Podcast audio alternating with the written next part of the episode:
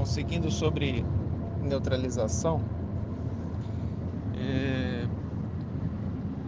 quando, quando você vai fazer o projeto do, do transmissor, esboçar ali o que, que você vai fazer e tal, é... de antemão já dá para sacar se você vai precisar ou não de neutralização, dependendo do tipo de válvula vai usar, da, da forma que vai ser montado o gabinete, o layout da disposição né, dos componentes e tal. Então assim, antes de antes de se preocupar com a neutralização em si, o ideal é se preocupar com o layout. Então, sempre que você for fazer um equipamento, tentar separar o máximo possível os elementos da etapa de placa da etapa de grade da válvula. Existem diversas formas e vai depender muito do nível de potência, da quantidade de válvulas, do tipo da válvula, é, da frequência que vai ser usada e tal. Mas assim, alguns dos, alguns dos pontos que tem que ser é, verificados ali na hora de definir o, o layout, a construção do equipamento.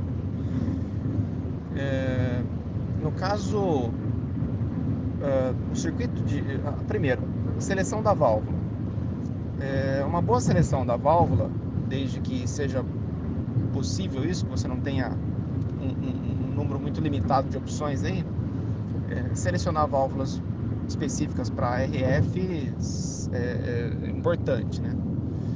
E no caso de válvulas de potência, é fácil notar que a maioria das válvulas tem capacete, né? As válvulas de potência de radiofrequência, a placa é sempre no capacete. Sempre não, né? Mas a maioria delas é no capacete. E isso permite a separação dos, dos sistemas, né?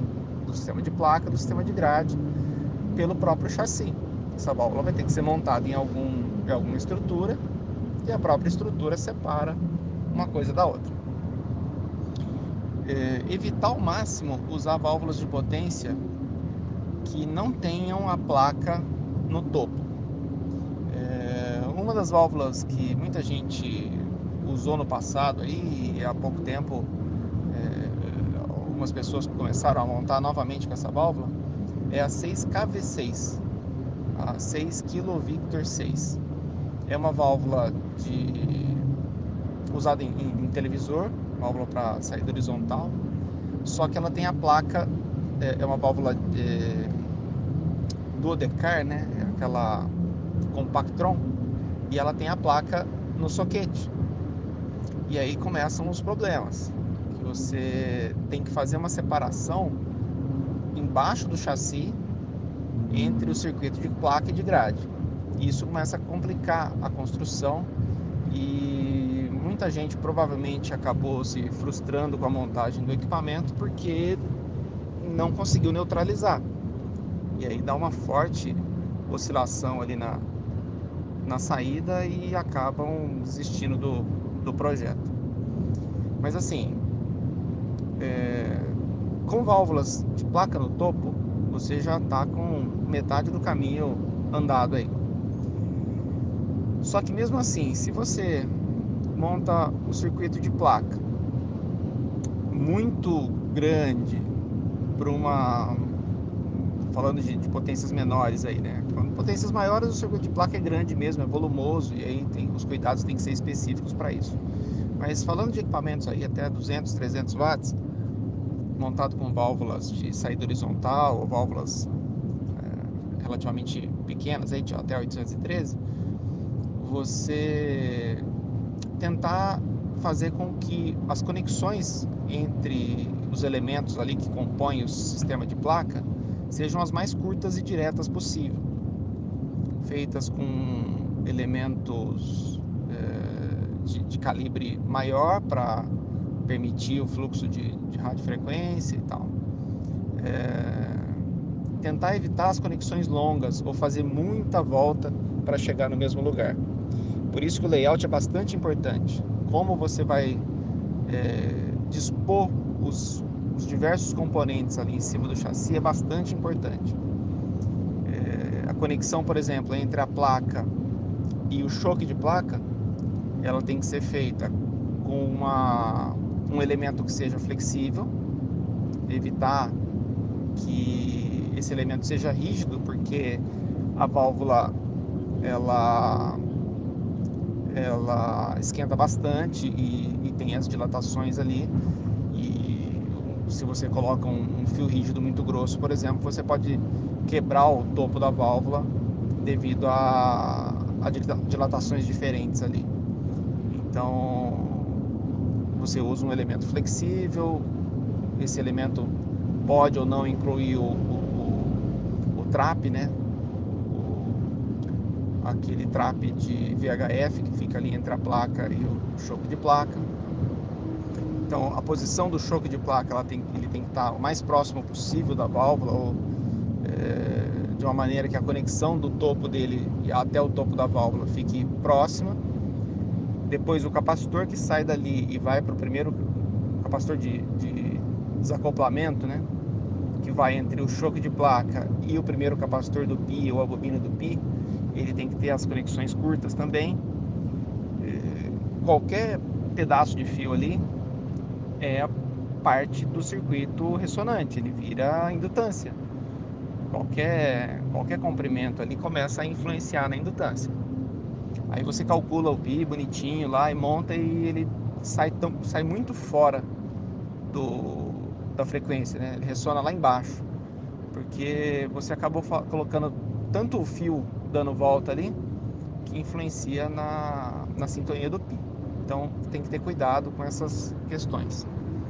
Se você capricha no layout, faz as conexões curtas, diretas, na parte do pi, já é uma outra boa parte do caminho aí que você já conseguiu é, ajudar a não necessitar de neutralização. Aí vamos lá para o lado da grade. O lado da grade ele compreende o que está do lado de baixo do, do chassi, né, no soquete, mas ele também compreende a válvula excitadora que pode ter sido montada do lado da válvula de saída. Então a placa da excitadora ela está diretamente conectada a, a grade da válvula de saída. Se você coloca uma 6BQ5, por exemplo, excitando aí uma 6146 e uma válvula coladinha com a outra, muito provavelmente o campo de radiofrequência da placa da 6146 vai entrar pela placa da 6BQ5 e vai aparecer de volta na grade da 6146. Aí você tem um problema de, de, de, de, de realimentação que precisa ser neutralizado. Né? Então, o, a separação entre os, entre os blocos do, do transmissor é muito importante. Isso pode ser feito com uma tela, com uma chapa de, de alumínio ou ferro, não sei, depende, do, depende do, do método de construção que foi usado ali, entre a, a etapa toda de, de, saída de radiofrequência e a excitadora. Pelo menos essa blindagem é muito importante para evitar que qualquer campo ali de alta potência da saída retorne na excitação ou no próprio VFO.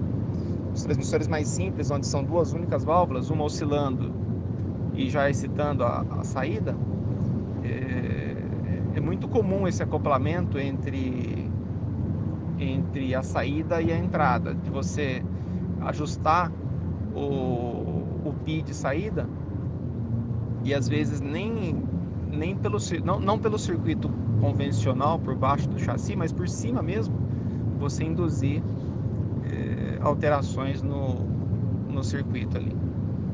Então, a parte de, de layout, separação dos, dos diversos circuitos ali, dos diversos componentes, né, que compõem o circuito de placa e grade, é muito importante para que você é, talvez nem necessite de neutralização, ou se você necessitar de, de neutralização, isso ser muito mais simples de fazer do que quando você acopla demais os circuitos e aí você precisa de usar um método mais hardcore aí para para neutralizar, né?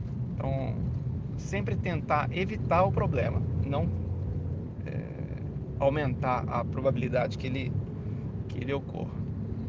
Então, vou dar uma pausa por aqui e a gente já volta falando sobre é, como identificar se você precisa de neutralização depois que o equipamento está tá montado.